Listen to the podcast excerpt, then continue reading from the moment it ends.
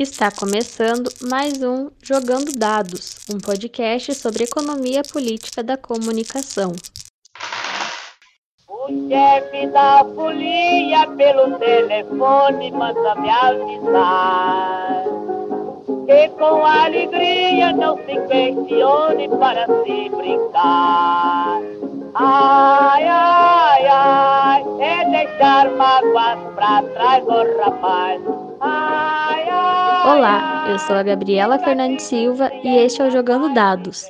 Neste podcast, partimos da economia política da comunicação, ou, se preferirem, da crítica da economia política aplicada à comunicação. Nesta abordagem, a comunicação é entendida como uma forma social, assim como a mercadoria, o dinheiro, o direito e o Estado, e por isso também é parte da estrutura da sociedade capitalista.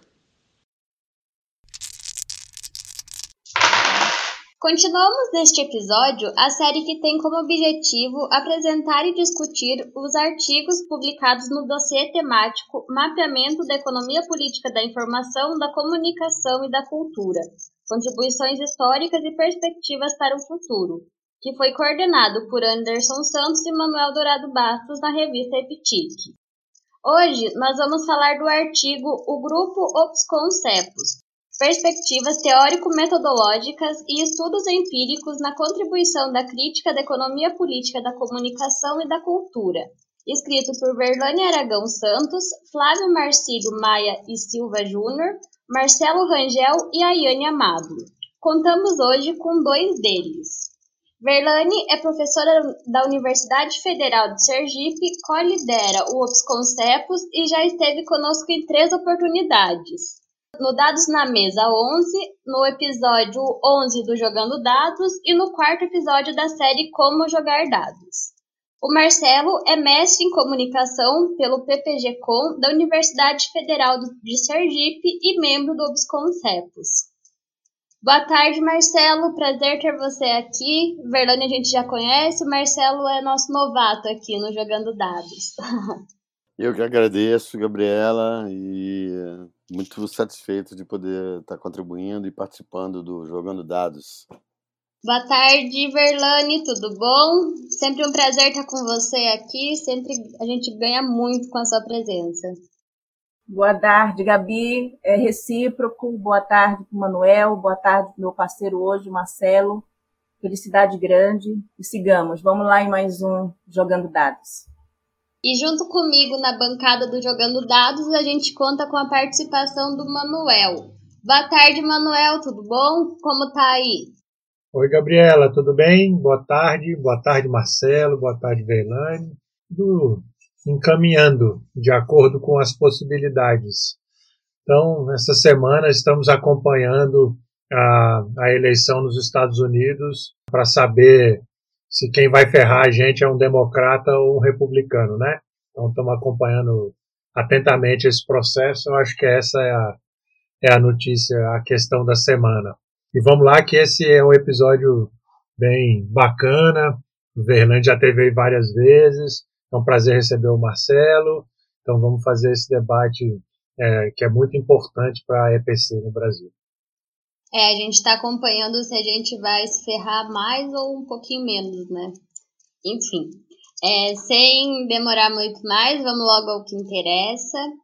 É, o Ops Concepos é a fusão de dois grupos centrais no desenvolvimento da EPC no Brasil, o OBSCOM origina-se na década de 1990 na Universidade Federal de Sergipe, sob coordenação de César Bolanho, com a formação de pesquisadores em iniciação científica e mestrado, bem como a criação da revista EPTIC, do site da rede EPTIC e de GTs em diferentes associações nacionais e internacionais como Intercom e a LAIC. Em 2012, com a morte de Valério Britos, o OBSCOM incorpora o relevante trabalho desenvolvido no CEPOS na Unicinos pelo saudoso professor. Trata-se, sem dúvida, de peça central na luta epistemológica travada pela EPC no âmbito das ciências da comunicação. Verlane, o artigo está dividido em quatro partes, além da introdução e das considerações finais. É, na primeira, vocês abordam a trajetória, atuação e perspectivas de análise do grupo Obsconcepos. Diante do breve histórico que a gente apresentou agora, você pode especificar as linhas temáticas de investigação desenvolvidas no interior do grupo? Uh, Gabi, é, veja, de uma forma geral, as, as temáticas, as propostas, elas vão surgindo ao sabor tanto de trajetórias individuais e muito particularmente né, da trajetória do César Bolanho e, no primeiro momento, depois da minha própria, quando é, me insiro no, no Obsconcepo já como é, orientadora, pesquisadora, e em determinado momento essas temáticas já são definidas a partir de um projeto que já ganha uma natureza mais coletiva, principalmente quando aquilo que a gente chama no próprio artigo, né, do caráter institucional da nossa inserção quando a gente é, começa a atuar, é, entre outros espaços, no programa de pós-graduação em comunicação. Então, nesse sentido, para que se tenha uma ideia, é, nos primeiros anos do, do OBSCOM, ainda OBSCOM, na década de 90 e no início dos anos 2000, as pesquisas voltavam muito fortemente para a compreensão da dinâmica, da estrutura dos meios de comunicação e, no meu caso particular, desenvolvi estudos sobre as telecomunicações e também pesquisa sobre políticas de comunicação e políticas de cultura. Um tempo depois, à medida que certas demandas foram surgindo, novas temáticas foram incorporadas, a saber, a própria discussão sobre o mercado da música, que eu me vi envolvida, as temáticas relacionadas ao audiovisual, né, que o César tem forte intervenção, e assim se segue. Uma questão importante é que todas essas temáticas elas foram e seguem sendo orientadas, e hoje acho que a gente, exatamente como resultado desse trabalho coletivo e das diversas inserções que você pontuou, é, o que vai destacar o Obus Concepos é essa busca na recuperação, eu diria, né, de um arcabouço teórico-metodológico pautado na economia política, ou naquilo que a gente costuma precisar da crítica da economia política. Nesse sentido, a gente tenta não só compreender como a economia política se torna um viés de compreensão no campo da comunicação, em particular, mas da própria é, compreensão da economia política na sua especificidade como uma perspectiva teórico-metodológica que vai ganhar corpo principalmente dentro da ciência econômica e então da crítica que Marx realiza em relação aos economistas políticos da sua época, os economistas, economistas políticos ingleses. Então, é, isso abre muitos desafios, porque várias temáticas pressupõem estados de arte muito específicos. Né? Então, muitas vezes, eu acho que essa é uma crítica, que é uma crítica razoável e que a gente deve entender e incorporar, é que a gente que parte da economia da política deve ter cuidado de não achar que esse arcabouço, mesmo que possamos considerar a sua riqueza, a sua, vamos dizer assim, que haja, né, de fato, um, uma base muito sólida para poder é, desenvolver interpretações sobre a realidade social, sempre se abre o problema e o desafio de que você está em busca de se apropriar de temáticas que apresentam, seja na sua concretude, seja na própria constituição do conhecimento, de como essas temáticas foram apropriadas, espaços próprios, né? Então, eu diria isso, são temáticas amplas no campo da, da comunicação, que partiram inicialmente do debate sobre a estrutura dos meios de comunicação e das telecomunicações, as políticas de comunicação, que hoje abrem um leque muito ampliado, como é o caso, por exemplo, da temática do cultura e desenvolvimento, que o Marcelo, em especial, é, desenvolveu e desenvolve, mas sempre buscando garantir o princípio do, da crítica da economia política. É, Manuel, como que você observa, enquanto pesquisador de outro estado, a importância das pesquisas desenvolvidas no Obsconcepos para a IPC? Ah, então, Gabriela, eu tive até esse ano foi a última a última ação antes da pandemia, né? Eu tive o prazer de ir a Aracaju a convite da Verlaine para participar de uma banca, né? Que foi da Yane. E já lá eu disse isso que eu entendia estar é, num espaço fundamental, né? É a pedra fundamental da economia política da comunicação no Brasil, que era o ambiente do, do Obscom Cepos, né? Além disso, eu destaquei lá que eu acho muito importante. Isso não é uma uma coisa que eu inventei, né? Está presente desde um, um argumento que já o Zé Marques de Mello dava essa essa nota, né? A importância da produção de conhecimento no Nordeste e aí particularmente na Federal de Sergipe é, para o, a, o, desdobramento da EPC no Brasil. Então a, achava, achei né, no momento, continuo achando muito importante destacar isso, né? Eu sou formado pela Universidade de Brasília, que é uma universidade que tem aí uma ligação também com a economia política da comunicação por conta do LAPCOM. Estou moro no sul, né? é, no Paraná, e fiz questão de fazer essa referência de que o Nordeste é o polo produtor decisivo aí do conhecimento na EPC, nessa pedra fundamental. Isso é importante porque a gente tem feito hoje uma é uma coisa, é uma rotina, digamos assim, do pensamento brasileiro, né?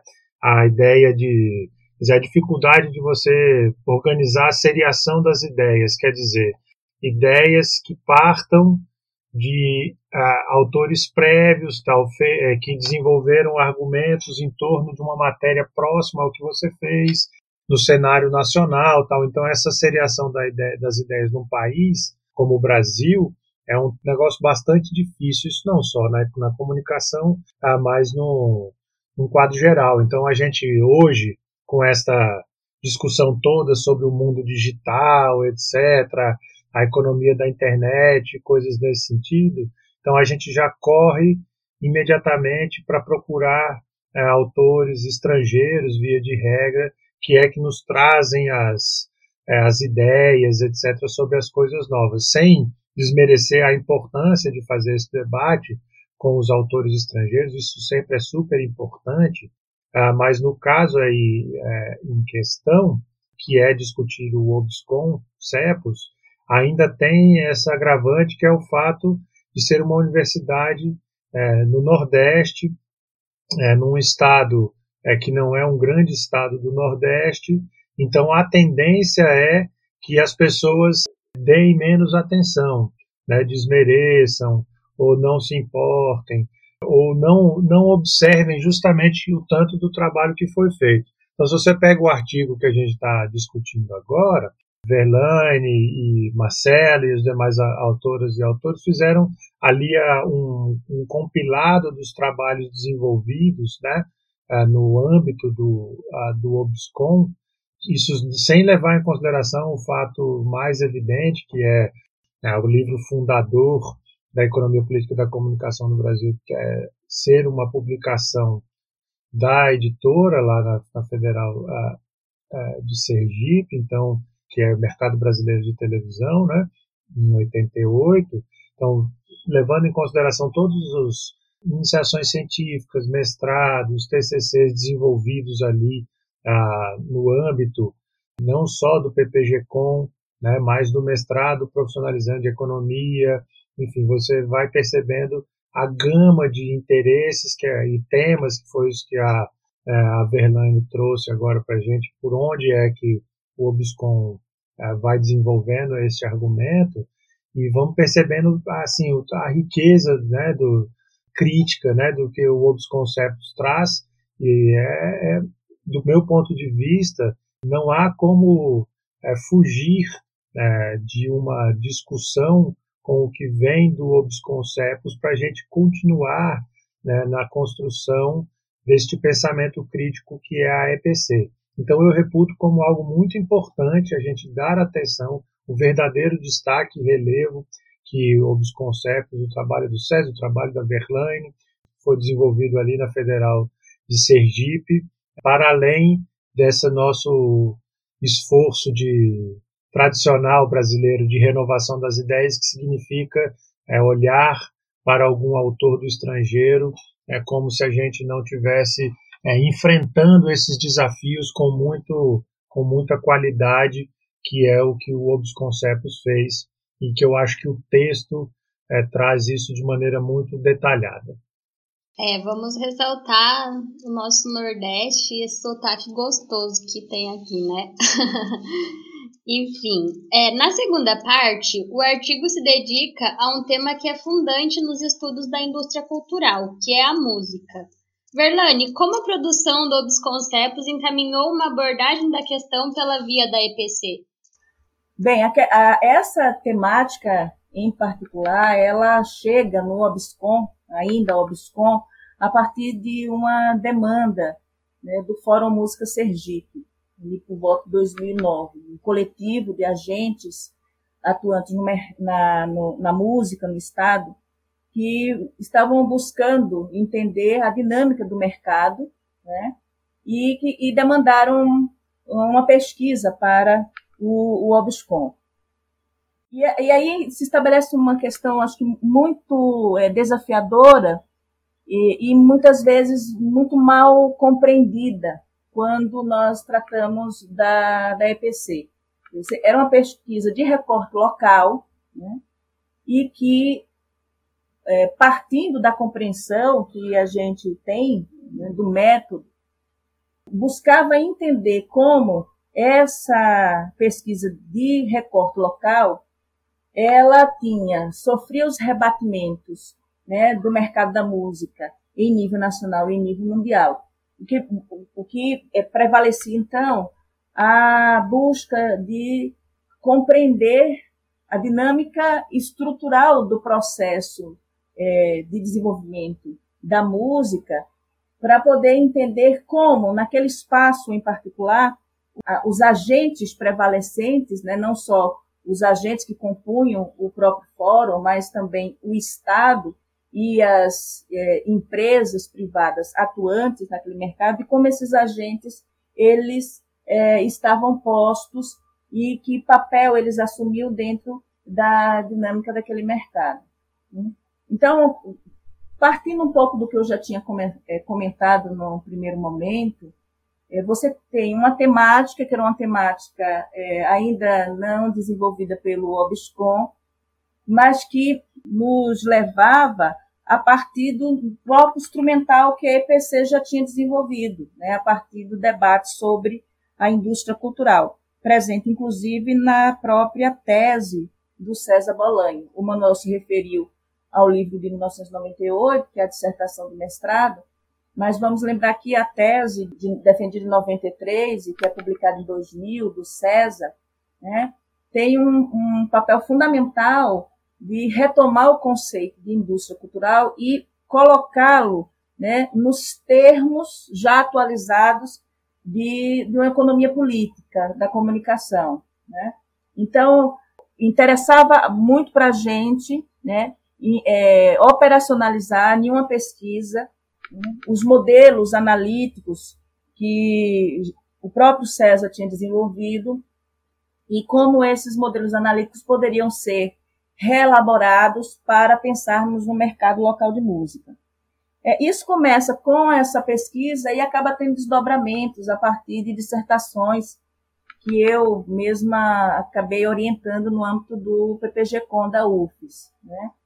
E tem uma dissertação do, do Demétrio Varjão, entendo que ali o Demétrio ele consegue exatamente propor um novo modelo né, para poder é, fazer essa articulação entre essa dinâmica é, macro né, da indústria cultural e a dinâmica micro né, de, de uma indústria cultural ou de uma proto-indústria cultural que se desenvolve no âmbito local. E a gente tem também é, a, pesquisa, a pesquisa do próprio Flávio, que é coautor no artigo, e que vai se voltar para uma temática dentro do mercado da música muito atual, que é a temática do streaming, e aí a gente já vai para outra interseção importante, que é a discussão não só da indústria cultural e das indústrias culturais em seus contextos específicos, mas de uma, um novo fenômeno que é o fenômeno da internet. Né? Então aí começam a se articular duas importantes é, discussões dentro dos conceitos. O conceito de indústria cultural e a importância desse conceito para pensar os mercados, sejam eles em nível nacional, internacional ou em nível local, e a própria economia política da internet, que a é, internet, como vamos dizer, como um fenômeno, ela a, vai atingir, né, ela vai transfigurar o conjunto das indústrias culturais. E aí, nesse sentido, o artigo ele enfatiza muito mais essa, essa, esse debate, porque é um debate que, junto com o modelo analítico para pensar o mercado da música, nacional e localmente, permite também que a gente aporte uma leitura que não é uma leitura é, hegemônica né, do fenômeno da internet e das potencialidades democráticas ou não de acesso e uso dessas novas tecnologias. Né? E, e, em particular, o que o Flávio traz é essa discussão para os agentes da música. Então, é, a gente tem aí mais ou menos um, um a, eu diria, a evolução né, de, de, como, de tratamento de uma temática no interior de um grupo de pesquisa que guarda certas particularidades, como a gente aqui, em certo sentido, já observou. É, Manuel, você que estudou música durante a sua formação acadêmica, o que, que você pode destacar na produção do grupo de pesquisa para esses estudos? Eu acho que a, a Verlaine destacou aí, encaminhou muito bem essa dimensão da, do conceito de indústria cultural já, enfim, desdobrado ali no trabalho do César, né, no, na tese, né, depois publicado em livro lá no ano 2000.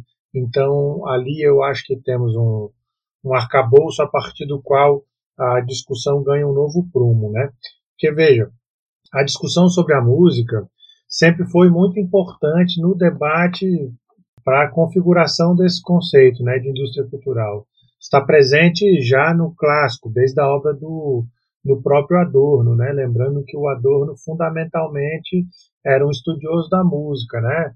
Ah, de fato ah, ah, musicista, tal, né? então estudou partes mais significativas da sua obra tem a ver com o estudo da música. Quando ele vai parar nos Estados Unidos, é, justamente o estranhamento diante ah, da pesquisa que se fazia ah, com a, a, chamada música popular, né, ah, nos Estados Unidos, é, fez ele desenvolver bastante essa, os conceitos que vão, as, os argumentos que vão chegar no conceito de indústria cultural, né, e mesmo no Brasil, o debate sobre a, a música está presente numa série de momentos aí dos estudos de comunicação, né? Talvez destacar entre vários justamente ah, o trabalho do Otto Jambeiro, ainda nos anos 60 e tal, né? É, mas todos esses, né, quer dizer, num sentido ou, no, ou, ou em outro, justamente o que faltava era uma, um conceito adequado, né, é, de indústria cultural para ser mais exato, não só um conceito de indústria, de, uh, indústria cultural tivesse essa dimensão, uma configuração né, da, da crítica da economia política, não só como pano de fundo, mas como fundamento, né? É, e ainda e ademais o fato de que se trata de analisar uma especificidade. Então é como o César desenvolve lá o, a, a, o argumento sobre a indústria cultural no, numa análise do capitalismo tardio, né? Esse capitalismo tardio, o conceito da Escola de Campinas de Economia Política, então, no trabalho do João Manuel Cardoso de Mello. Então, assim, é, esse é, é, é, a base.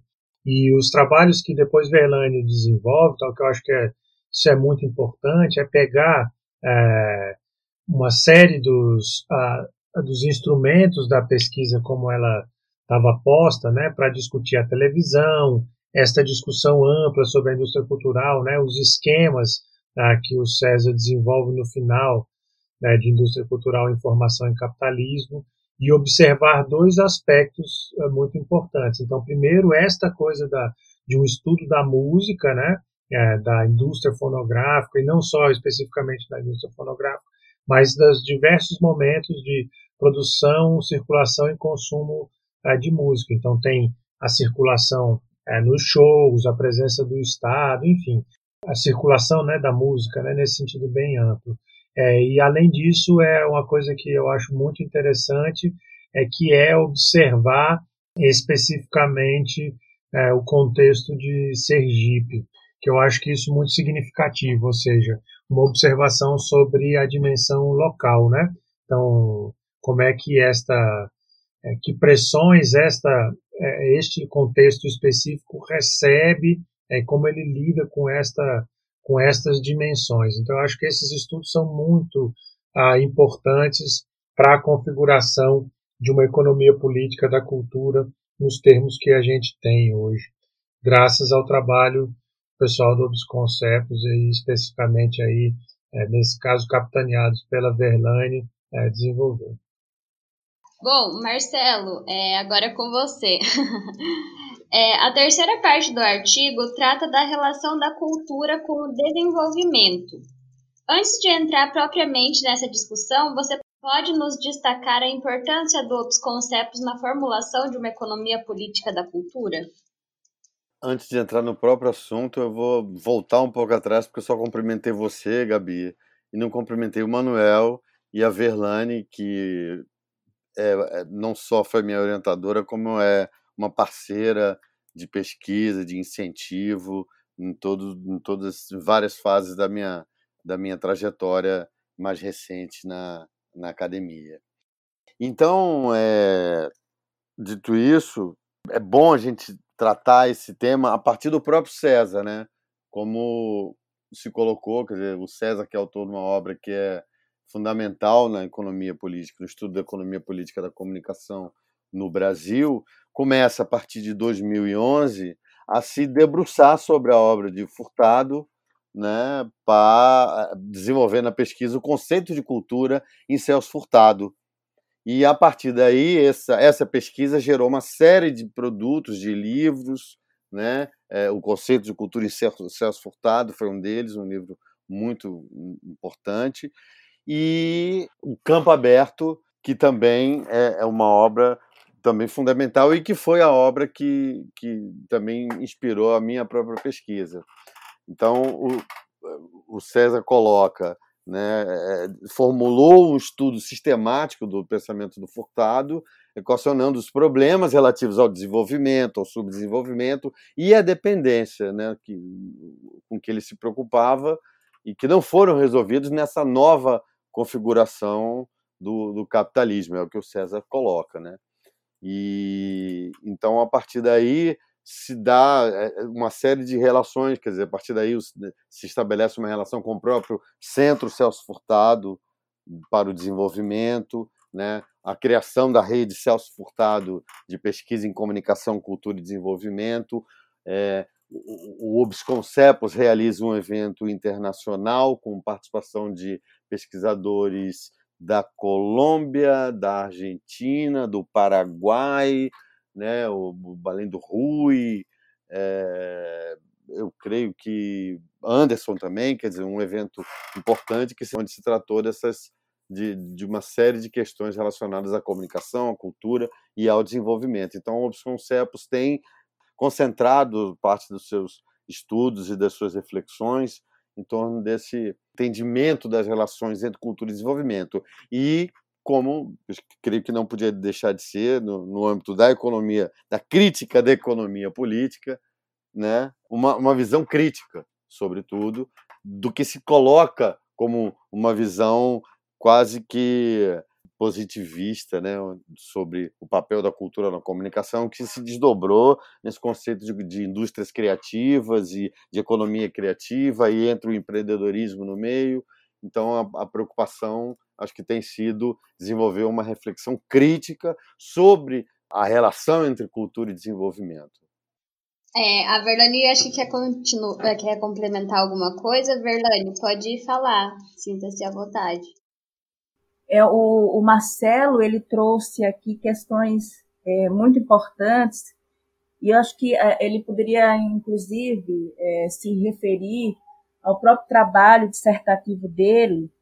É, eu acho que sempre se buscou, e o trabalho do Marcelo ilustra muito bem isso, a relação e a apropriação de uma dimensão teórica e do método na aplicação e na compreensão de determinados objetos. Né? Então, ele vai trabalhar com um objeto que lhe é muito caro, e ele, ele mesmo pode é, se referir, e ele acaba é, logrando com sua dissertação, ao incorporar o pensamento do Furtado, não só é, apresentar ali, ah, vamos dizer assim, uma bela revisão de literatura, mas incorpora também o, o, o método de Furtado, né?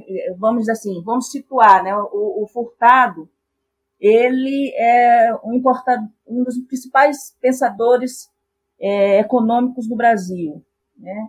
Também nordestino, paraibano, e o, o, o, o, Furtado, a partir dessa chave né, que o César desenvolve, do papel da cultura no desenvolvimento, o Furtado acaba sendo também uma importante referência para nós na EPC.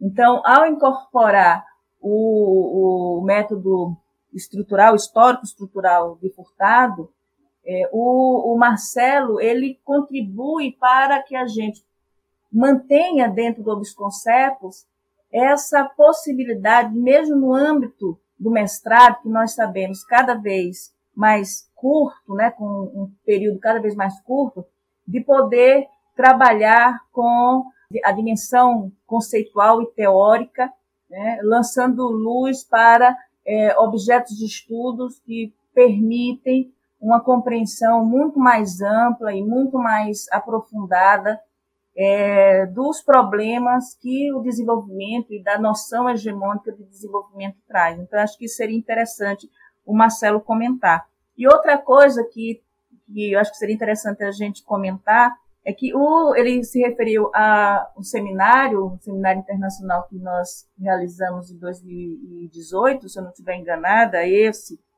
das frentes né, que foram abertas pelo Obisconcepos. Né? Os seminários constituem uma dessas frentes, como a própria revista Epitique. Então, acho que seria interessante a gente voltar a isso depois, mas agora é, eu penso que seria interessante o Marcelo levantar essas questões. Então, pois, é, então exatamente nesse sentido que a partir dessa reflexão que o Bolanho coloca a respeito da obra de Furtado e do entendimento do conceito de cultura e da reflexão necessária a respeito da cultura e o desenvolvimento, foi o que eu utilizei como ponto de partida para minha pesquisa de mestrado e que resultou, na verdade, na minha dissertação. Né? Levando em consideração né, que essa base teórico-metodológica do Furtado é um processo que articula o desenvolvimento e o subdesenvolvimento, com noções de dependência, de cultura e de criatividade, mas levando em consideração os contextos territoriais e globais, né? bem como os espaços de poder, os agentes de poder. Então foi isso que é essa perspectiva que eu busquei na minha dissertação ao tratar de uma de uma comunidade, quer dizer, o meu objeto era uma comunidade quilombola, mas para chegar até ela, eu fui buscar a história da região, da cidade onde ela está situada, que é a cidade de Laranjeiras, que é uma cidade que, num determinado momento, foi a cidade mais rica do estado, né, mais é, em, em, que eram as, as, famílias mais poderosas, né, tem origem ali naquele, naquela cidade por conta da, é, da economia açucareira. né, por conta da mão de obra escrava, é, escravizada.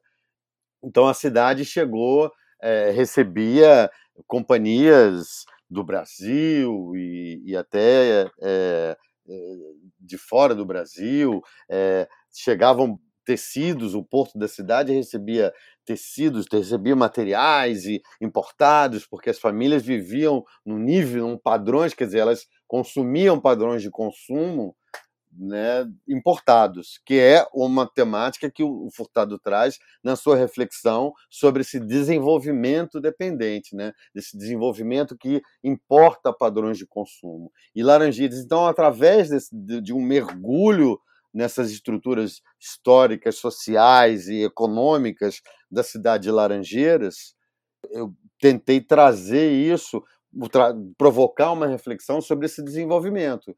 E demonstrando que é o desenvolvimento dependente do qual falava Furtado, porque a cidade hoje vive uma situação de extrema desigualdade, né, uma, uma, uma cidade que, apesar de ter indústrias, né, de ter indústrias de cimento, mas é um modelo de desenvolvimento que explorou a cidade que, e, e depois a cidade se encolheu, né? E é, hoje o que caracteriza a cidade, na verdade, são as culturas populares, né? Então é através da cultura popular, através das manifestações, sobretudo de matriz africana, que essa cidade se destaca. E dentro desse contexto, esse povoado da Mussuca, que é uma comunidade quilombola, é a comunidade quilombola mais conhecida de Sergipe, cujas manifestações culturais são identificadas como patrimônio cultural do Estado, são eh, percorrem o Brasil, então determinados grupos dessa comunidade percorrem em circuitos artístico-culturais e, e, de todo o Brasil, né?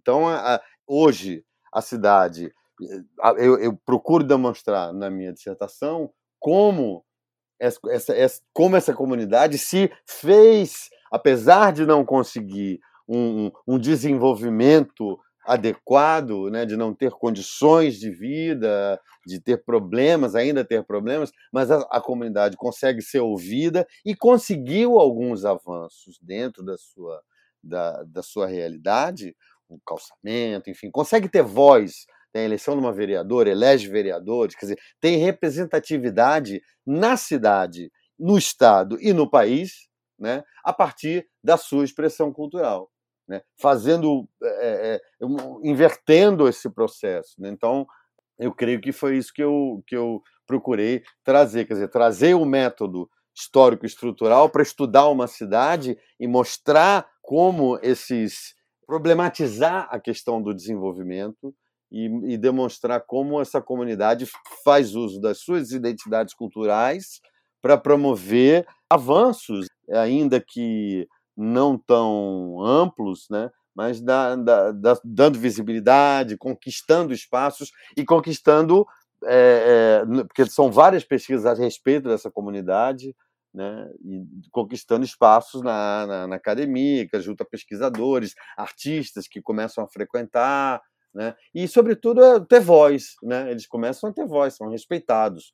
Todos conhecem hoje, no, na, Dona Nadir, por exemplo, que é uma, uma mestra da cultura popular e uma senhora de quase 80 anos, mas que é conhecidíssima no estado e que é uma persona, né? É, é, um, é uma é uma personalidade e em vários outros elementos dessas manifestações culturais da Mussuca são consideradas ganharam um status diferente. Então, a cultura fez com que, apesar desse desenvolvimento mimético, apesar da decadência da cidade, é através da cultura que essa cidade consegue destaque e consegue visibilidade.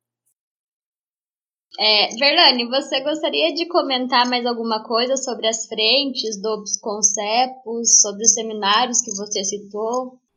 Então, os seminários hoje, intitulados Seminários Obsconcepos, eles é, têm uma, uma história que é uma história que conjuga trajetórias próprias do OBSCOM desde a década de 90. Né? O OBSCOM esteve, inclusive, é, na articulação e na organização, junto com o Departamento de Comunicação, da Intercom, do Intercom que acontece em Sergipe, na década de 90. E desde a década de 90, nós tínhamos instituídos os colóquios internacionais é, Ciência, Tecnologia e Desenvolvimento, que era o título anterior do grupo de pesquisa junto ao CNPq. E o próprio CEPOS, né, o próprio Valério Britos, ele também desenvolvia lá o seminário CEPOS. Com o falecimento do, do, do Valério em 2012 e com a iniciativa do César de trazer o CEPOS para a Federal de Sergipe, e aí então se constitui o CEPOS, a gente une as duas trajetórias de seminários e a partir daí nós temos os seminários Obsconcepos. E os seminários, eles se constituem em um importante espaço de interação e de articulação do grupo. São seminários em que nós trazemos é, pessoas que estão pesquisando sobre o, o bem, cada seminário tem um tema elegido, mas que representam não só é, figuras com contribuição dentro da EPC, como um diálogo né, com outros pesquisadores e pesquisadoras e pensadores e pensadores que não estão necessariamente na EPC. Né? Então, o Marcelo se referiu ao seminário sobre cultura, comunicação e desenvolvimento que nós tivemos em 2018.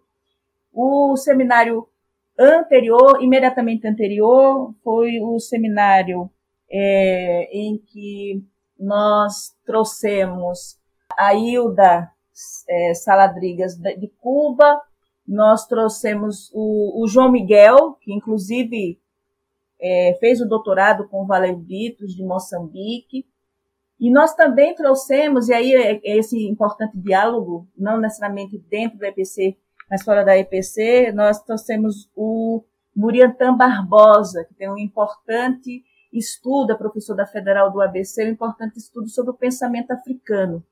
Né? Então, o seminário é, Economia Política e Comunicação e Africanidades, ele buscou debater essa produção de conhecimento de caráter contra-hegemônico, estou usando aqui um termo né, do, do, do Rui, do nosso querido Rui Sardinha Lopes, né, uma construção de epistemologias contra-hegemônicas, não necessariamente de epistemologias do Sul, mas contra-hegemônicas, e em que medida essa produção de pensamento contra-hegemônico pressupõe é, a, que a gente possa ampliar é, esse debate né, no, no interior, que já está posto dentro da sociedade brasileira, por exemplo, é, da questão racial.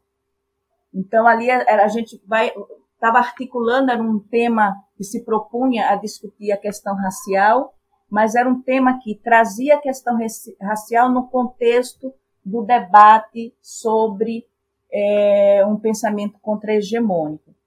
E assim é, aconteceu em tantos outros seminários. Então, a, a realização dos seminários, como a própria manutenção, a criação e manutenção da revista EPTIC, da rede EPTIC. Isso implica em pensar que um grupo de pesquisa ele tem uma, uma dinâmica que extrapola, né, a partir de vários instrumentos, é, extrapola aquele espaço, que é um espaço que para nós é muito importante, de, de debate ou de orientação direta, né? nos impõe é, buscar não só visibilidade, mas de fato uma articulação e um diálogo é, na instituição e interinstitucional. E também com os movimentos sociais. Não, não é algo muito simples, porque, de fato, todo o nosso esforço se volta para a produção acadêmica, e isso obviamente toma muito tempo, muita energia, mas assim, uma, uma, algo que sempre caracterizou o Obis Concepos é que a gente é, atrai muitos pesquisadores e pesquisadoras que têm atuado nos movimentos sociais e na vida política mais ampla, entendendo a necessidade né, de se apropriar desse arcabouço é, teórico-metodológico no intuito de interferir, de atuar politicamente na sociedade.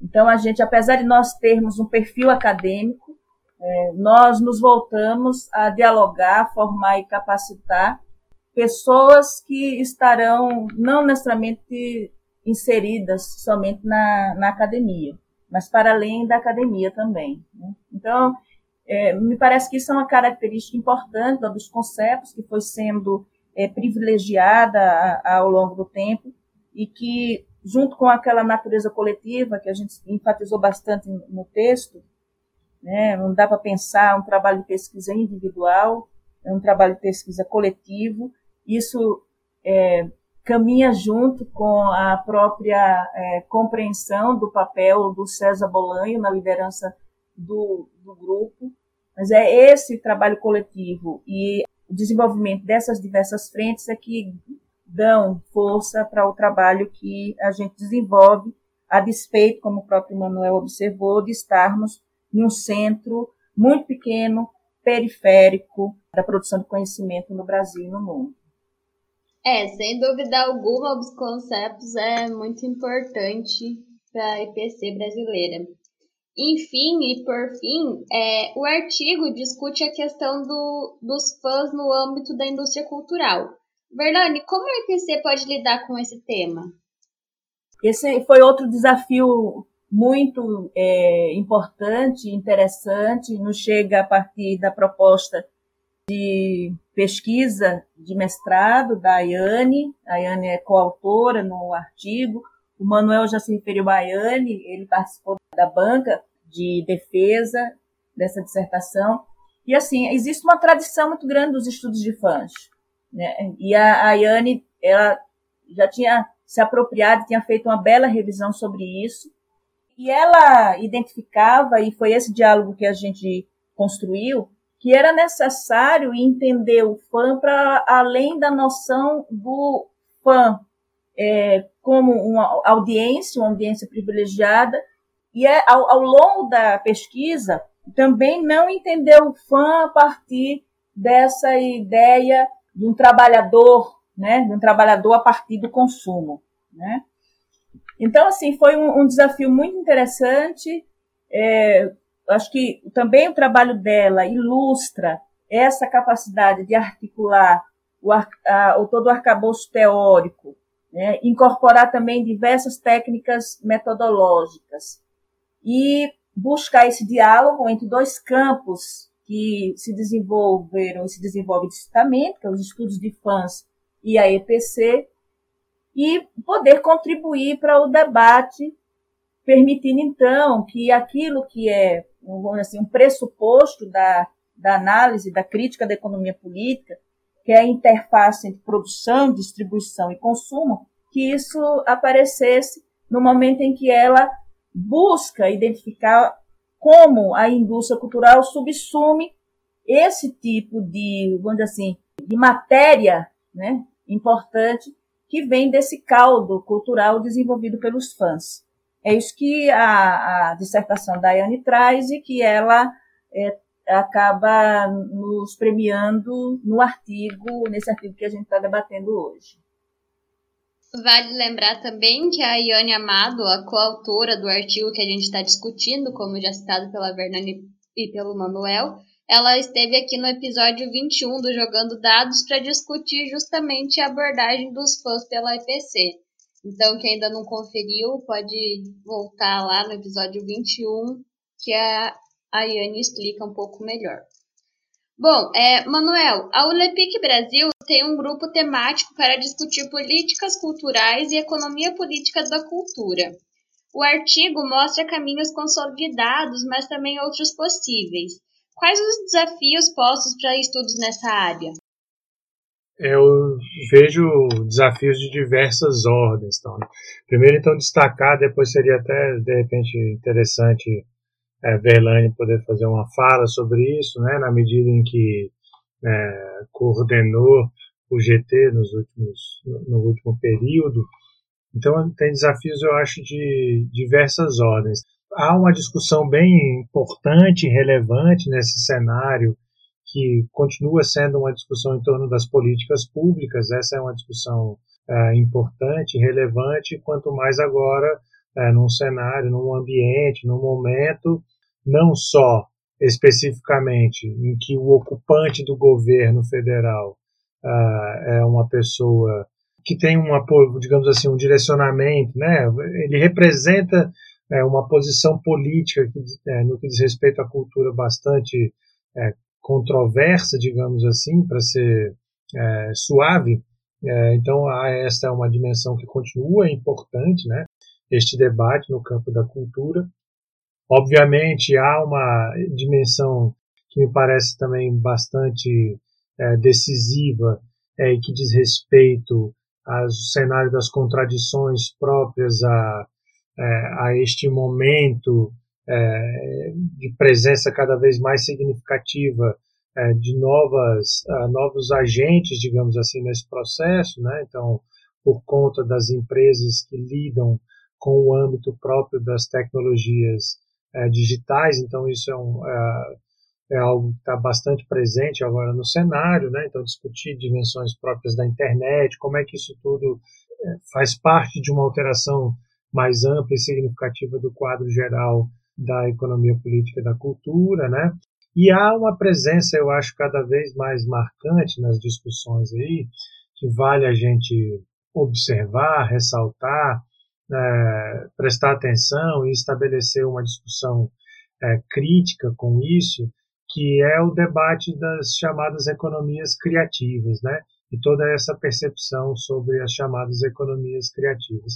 Essa é uma questão que também é, me parece bastante significativa no cenário atual para gente, a gente discutir.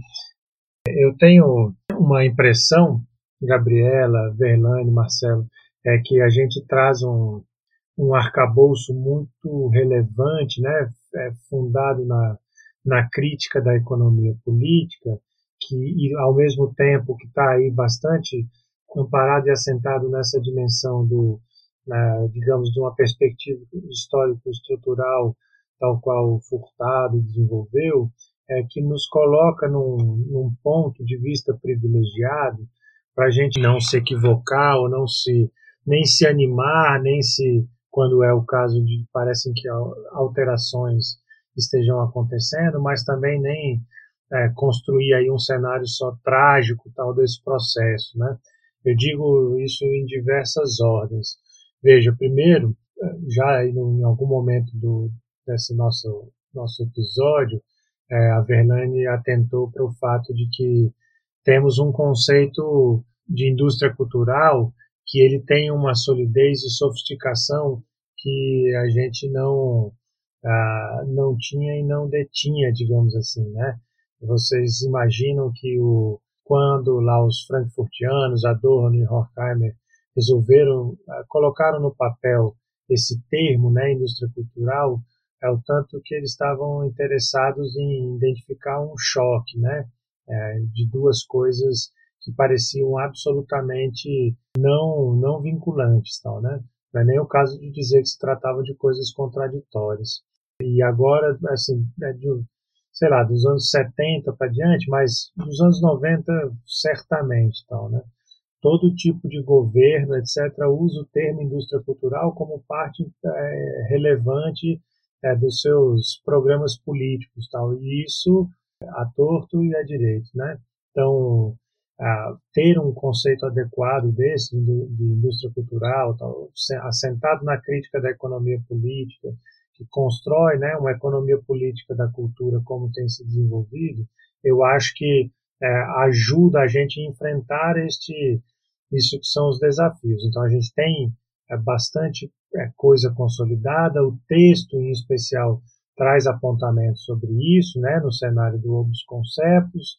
É, o GP, ligado a isso na ULEPIC Brasil, tem feito discussões incríveis, né, e que é, conseguem lidar ou apontar é, instrumentos críticos é, que observam essa nossa conjuntura, que neste momento é obviamente bastante desfavorável em diversos aspectos, mas consegue observar esta conjuntura, e eu acho que essa é a nossa expectativa, não mais só para no sentido de descrever, vamos dizer assim, o que está acontecendo, mas efetivamente de enfrentar o problema, é, agarrá-lo pelos chifres, fazendo da, da, da crítica aquele, aquele elemento adequado para uh, vislumbrar os processos emancipatórios que são os que nos interessam e especificamente aí no campo uh, da cultura. Marcelo, você quer complementar com alguma fala? Quer falar alguma coisa? Eu não sei se cabe exatamente, mas é porque exatamente isso que o Manuel está falando, é, a gente tratou no, numa das mesas, numa das mesas, numa das sessões do GT4, que é esse GT que a gente está tratando aqui, né? E exatamente como lembrando da, da referência do Furtado, né? De como ele coloca que a, que a racionalidade instrumental faz com que técnicas produtivas deixem de ser integrantes da memória social para servirem uma mercantilização e uma acumulação que, tá, que domina hoje em dia essa ideia, que está dominando cada vez mais essa ideia da produção cultural. Né? Então, a, a, essa criatividade que, na verdade, é, se coloca como ampliadora de possibilidades, de novas descobertas, ampli, é, de, se transforma, na verdade, numa lógica instrumental de acumulação. Quer dizer, refletir sobre isso, eu acho que é um papel importante que, que, a, que a EPC pode, pode trazer para esse debate sobre essas indústrias criativas e sobre as políticas culturais, né? quando elas é, passam a, a priorizar, né? a dar uma prioridade a esse tipo de, e, e, e, acho que provoca uma inversão, inclusive, dentro dessa da, do próprio sentido de, de, de criatividade. Verlane, quer falar alguma coisa também? Quer complementar a fala do Marcelo, do Manuel? É, não é nem complementar, eu acho que é, é, é dialogando mesmo, no sentido de que o que eles colocam é, tem, acabam no na questão de uma avaliação que eu faço do GT4, de Políticas Culturais e Economia Política da Cultura, e que eu enfatizei em vários momentos nesse último encontro, é que a políticas culturais e economia política da cultura, que dá título ao GT, têm sido trabalhados de maneira apartada.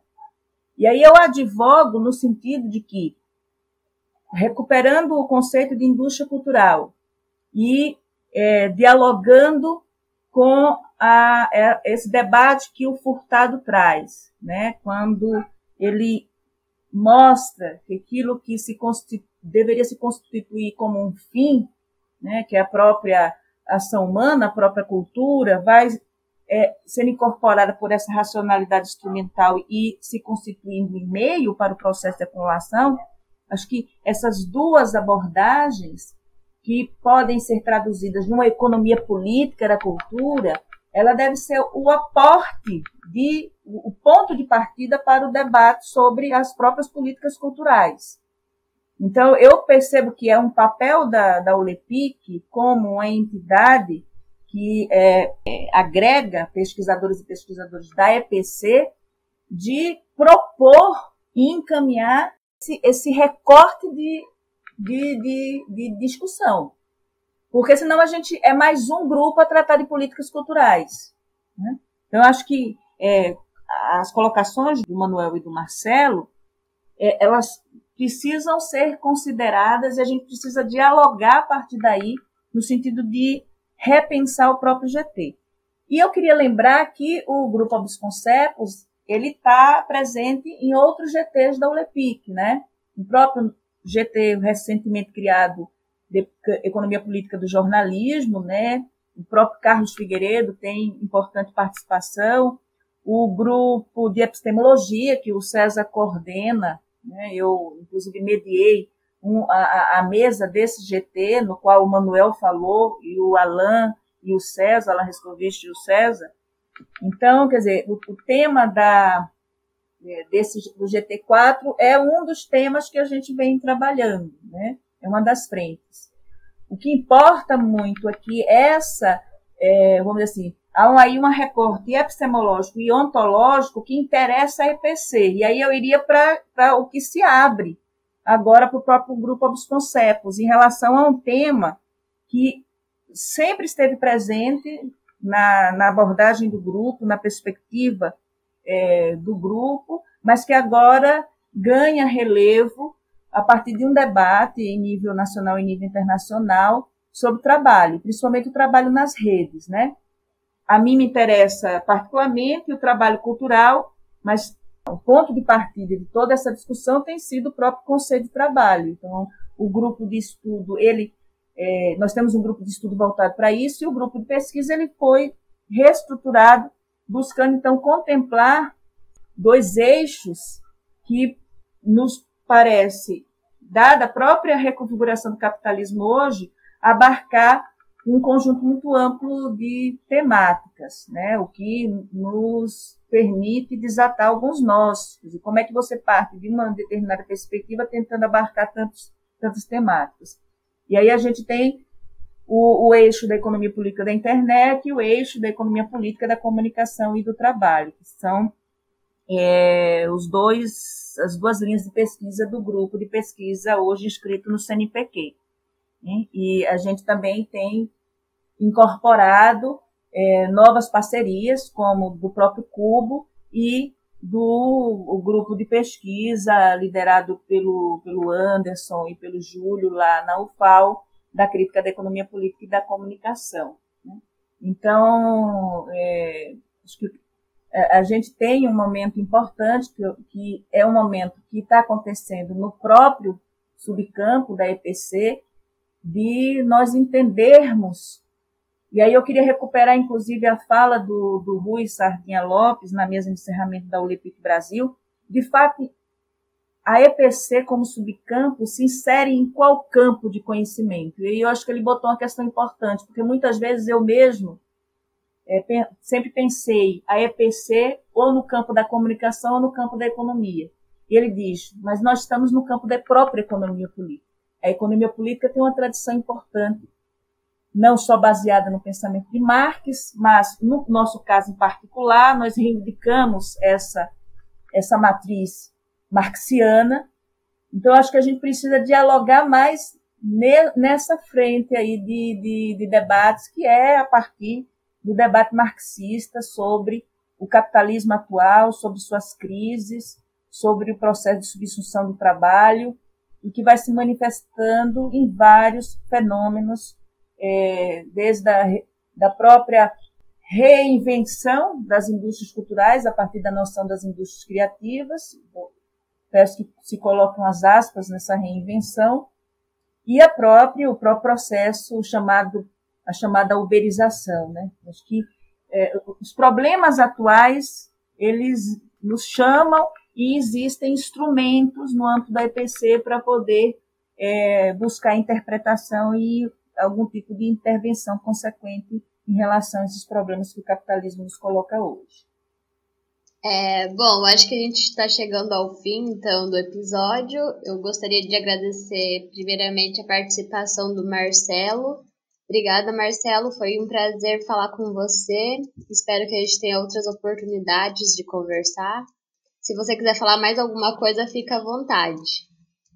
Olha, eu que agradeço tá, tá aqui participando, é, tá conversando e, e podendo divulgar o, o, nosso trabalho, né? A gente faz tanta coisa que acaba ficando fechadinha, então ter mais uma oportunidade para falar desses trabalhos e para quem ouviu e tiver algum interesse e for procurar no repositório da UFES, o nome da minha dissertação é o engenho criativo da Muçuca, desenvolvimento e cultura no Campo Negro de Laranjeiras, Sergipe.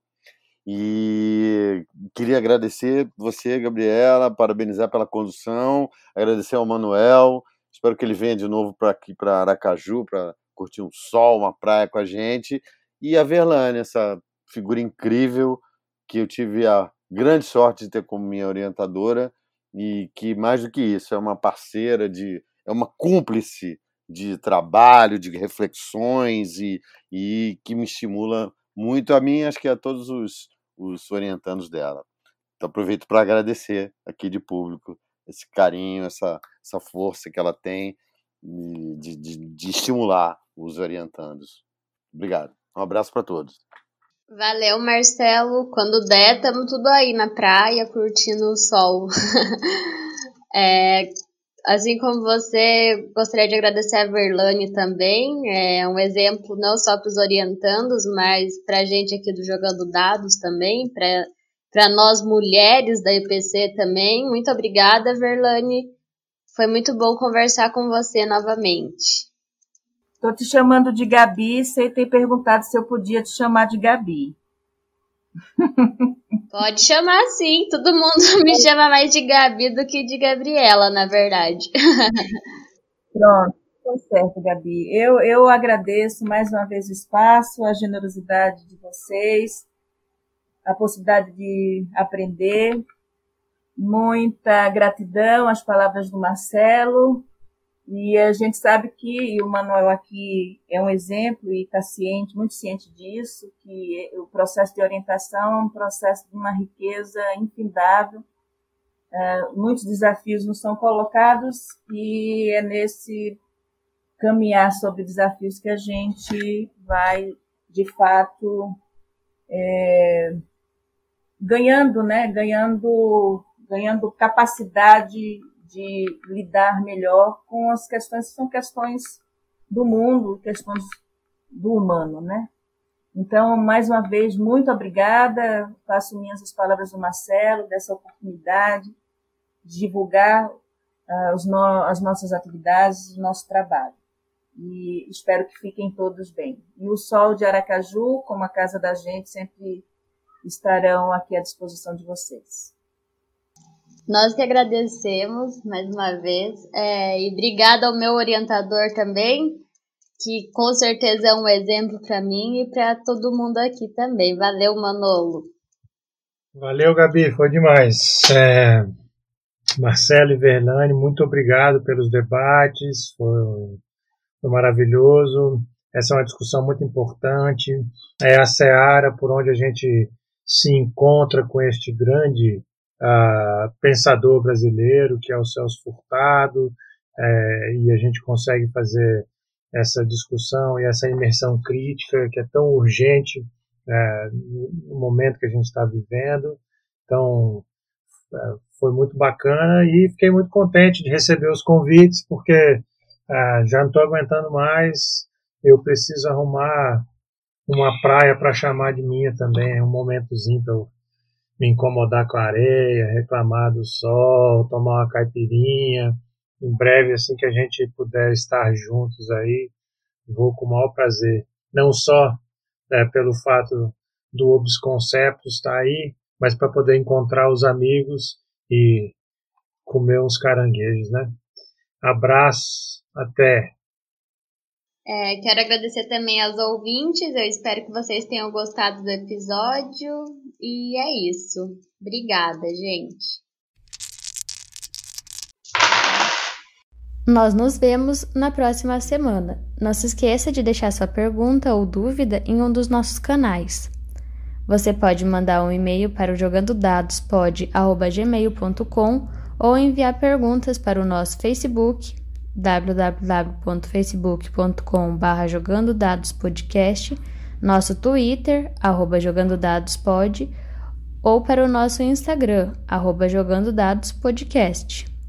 Lembre também de assinar o podcast para ter notificação quando o próximo episódio for publicado. Estamos em vários agregadores de podcast, como o Spotify, o Apple Podcasts e o Google Podcasts. Mesmo assim, não deixe que os algoritmos e que as bolhas restringam quem nos acompanha. Ajude a divulgar e a recomendar para os amigos, amigas, companheiros e companheiras que curtem a área e que querem saber mais sobre o tema. O Jogando Dados é uma produção da parceria Cubo-UEL, Laboratório de Estudos sobre Comunicação e Crise do Capitalismo da Universidade Estadual de Londrina, e CEPCOM UFAL, Crítica da Economia Política da Comunicação, da Universidade Federal de Alagoas. A arte que ilustra o podcast é de Davi Fiuza. As artes para divulgação e as atualizações das redes sociais são de responsabilidade de Gabriela Fernandes Silva. Até a próxima e lembre-se, fique em casa. Estou preso na rede, que nem peixe pescado. Zap, zap, é like, é Instagram, é tudo muito bem bolado. O pensamento é nuvem, o movimento é drone.